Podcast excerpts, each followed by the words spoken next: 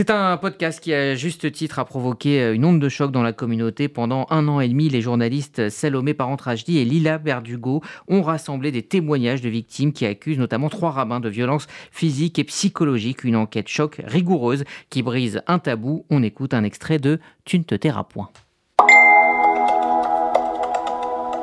La faute 2020. L'année dernière, j'étais sous l'emprise d'un homme. C'était un rabbin. C'était mon rabbin. Il est devenu mon gourou. J'ai été une proie sur son terrain de chasse. Et il continue à souiller de nombreuses femmes. Le témoignage de Déborah, c'est le début de notre enquête. C'est notre fil rouge. Quelle suite donner à tout ça? Est-ce que d'autres femmes accusent ce rabbin? La hiérarchie du culte est-elle au courant? Et surtout, est-ce qu'en France, d'autres rabbins abusent de leur pouvoir pour commettre des violences sexuelles?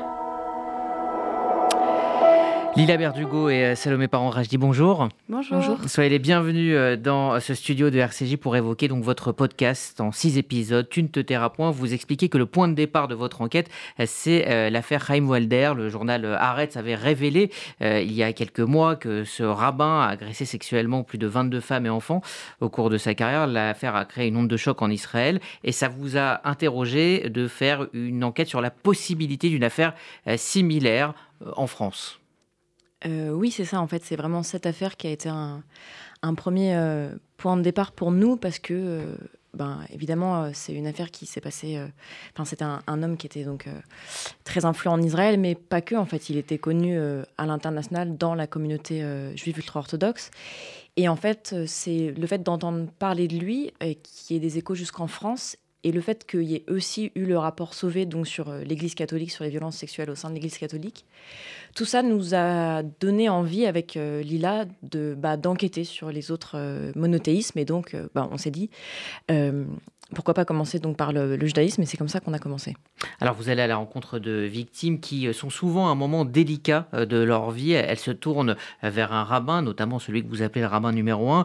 Vous ne donnez évidemment aucun nom dans ce, dans ce podcast et vous évoquez des violences psychologique et une emprise euh, de ce rabbin prédateur. Et c'est un, processus, et, vous, le, vous le prouvez, qui va se reproduire sur plusieurs victimes. Alors oui, c'est vrai qu'avec euh, Salomé, euh, tout au long de notre enquête et tout au long de nos rencontres avec les victimes, on a, on a remarqué un espèce de, de pattern qui était que les, les les, rabbins euh, qui choisissaient leurs victimes, il y avait déjà il y avait une, espèce de rapport d'autorité qui s'installait et qui faisait aussi que euh, ces, euh, que, que, que, ces, ces, abus étaient possibles. Notamment dans l'épisode 1, on a pu voir avec la, la, la, femme que vous, vous avez entendue au début dans l'extrait, qui, a, qui a vécu une relation d'emprise.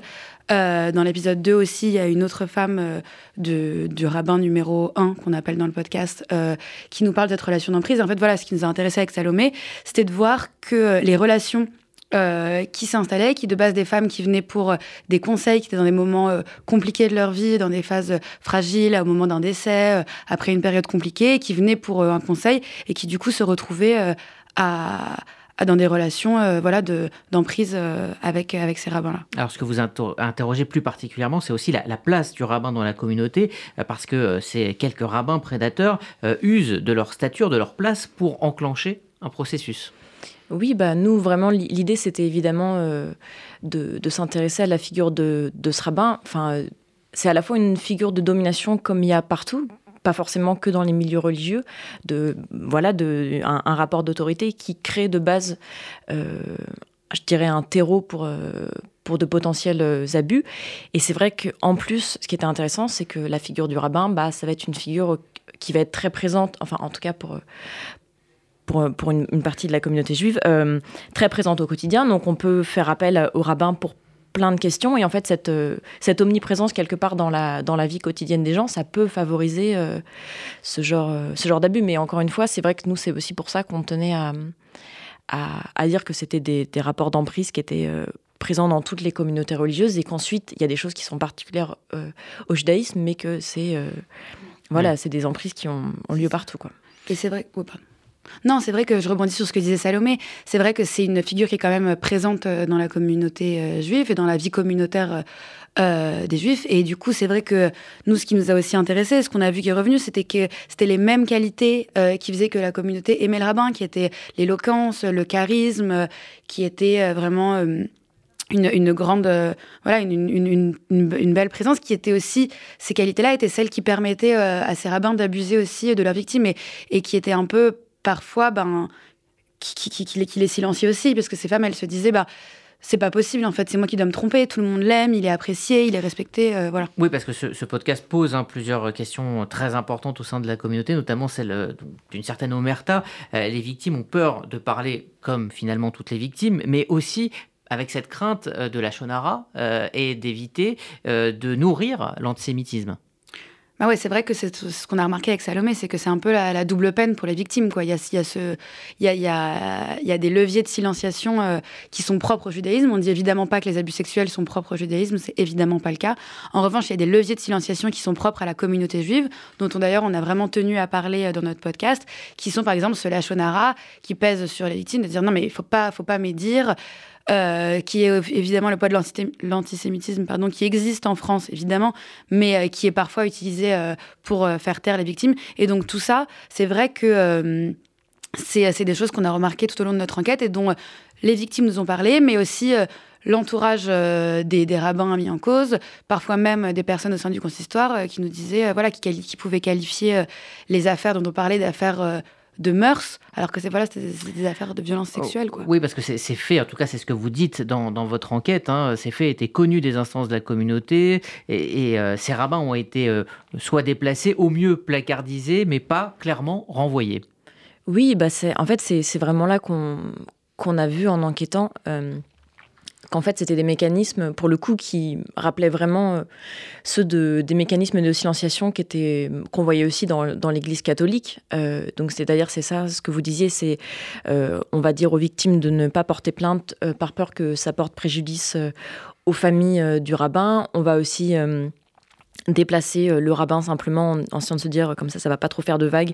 Et on n'en parle pas du tout à la communauté euh, quitte à ce qu'ils ne comprennent pas trop euh, ce qui se passe. Et il y en a carrément oui c'est ça c'est on a par exemple notre rabbin numéro 2 qui lui est toujours à un poste important au consistoire alors qu'il a été euh, condamné par un bête din. Hmm. Alors le grand rabbin de France et le président euh, du euh, consistoire, maître Elie Korchia, vous ont répondu, ils vous ont reçu. ils disent en substance qu'ils ne peuvent pas agir, en tout cas qu'ils peuvent agir seulement en cas de plainte. Or, les victimes n'osent pas porter plainte, c'est ce qu'on disait.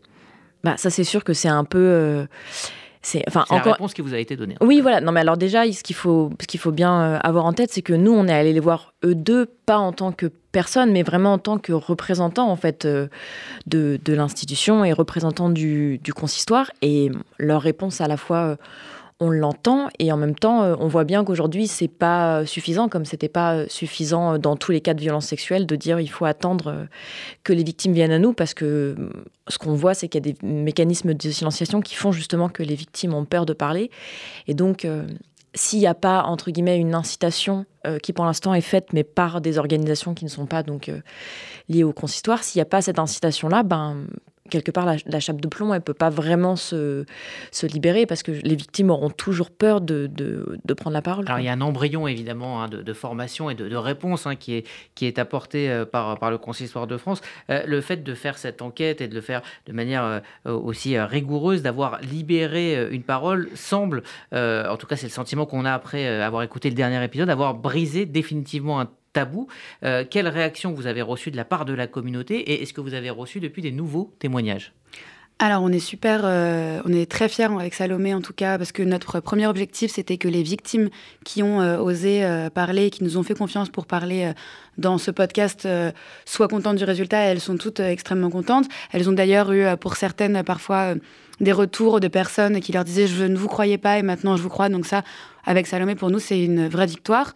On a eu euh, des retours 98-99% euh, des retours de la communauté sont, positifs, des gens qui nous encouragent, qui nous disent... Euh, on a mis en place une, ligne téléphonique où les personnes peuvent nous contacter de manière sécurisée euh, pour, euh, pour apporter un témoignage.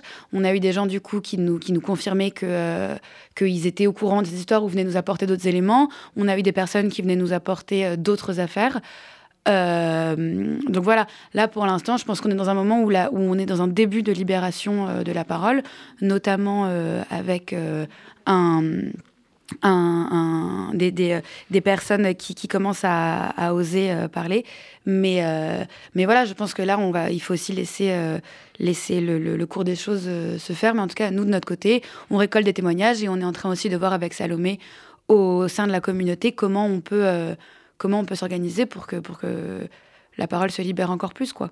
Est-ce qu'on peut euh, comparer, euh, ce sera ma dernière question, d'une manière ou d'une autre, ce qui s'est passé dans l'Église, ou est-ce qu'on est dans des, des, cas euh, isolés, comme dans n'importe quelle organisation, avec ce, genre de, de, problèmes qui peuvent arriver n'importe où? Alors, je pense qu'on peut à la fois comparer et pas comparer parce que les proportions sont pas du tout les mêmes. Enfin voilà, c'est la communauté juive n'est en termes de nombre, c'est absolument pas comparable à la communauté catholique en France.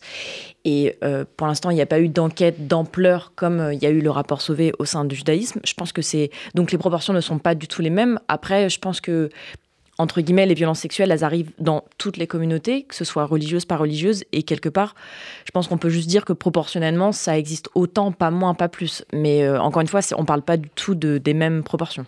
En tout cas, bravo pour euh, votre travail. Je vous invite euh, à vous rendre hein, sur votre plateforme d'écoute euh, préférée pour écouter Tu ne te tairas point, ce podcast réalisé par nos deux invités, les journalistes Lila Berdugo et Salomé Parent-Rajdi. Merci